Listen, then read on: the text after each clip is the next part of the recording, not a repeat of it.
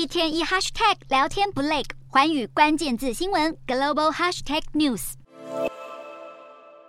脸书母公司 Meta 在欧盟数据隐私法的紧盯下，再次踢到铁板。代表欧盟监管脸书的爱尔兰资料保护委员会，当地时间二十二日对 Meta 处以破纪录的十三亿美元（折合新台币三百九十八亿元）的罚款。原因是 Meta 自行将欧盟用户资料回传美国总部，违反用户隐私。这笔天价罚金刷新欧盟隐私权罚款的最高金额纪录。除了史无前例的罚金外，欧盟还勒令 Meta 必须在今年十月之前停止将欧盟用户资料转移到美国，而这样的规范可能会严重影响脸书在欧洲的营运。Meta 全球事务总裁克莱格在最新的回应中谴责欧盟判决充满错误与不合理，还为资讯传播产业树立一个危险的判例。克莱格强调，Meta 对欧盟裁决感到失望，也准备提出上诉。欧盟相当重视用户个人资料的保护，也严格监管数据隐私法的落实。在 Meta 被开闸之前，亚马逊也曾在2021年因为泄露个资而被欧盟开罚7.46亿美元，约228亿亿元新。台币的罚金，如今 Meta 的罚款几乎是亚马逊当时的两倍，势必对这个全球最主要社群平台在欧洲的业务和营运构成重大考验。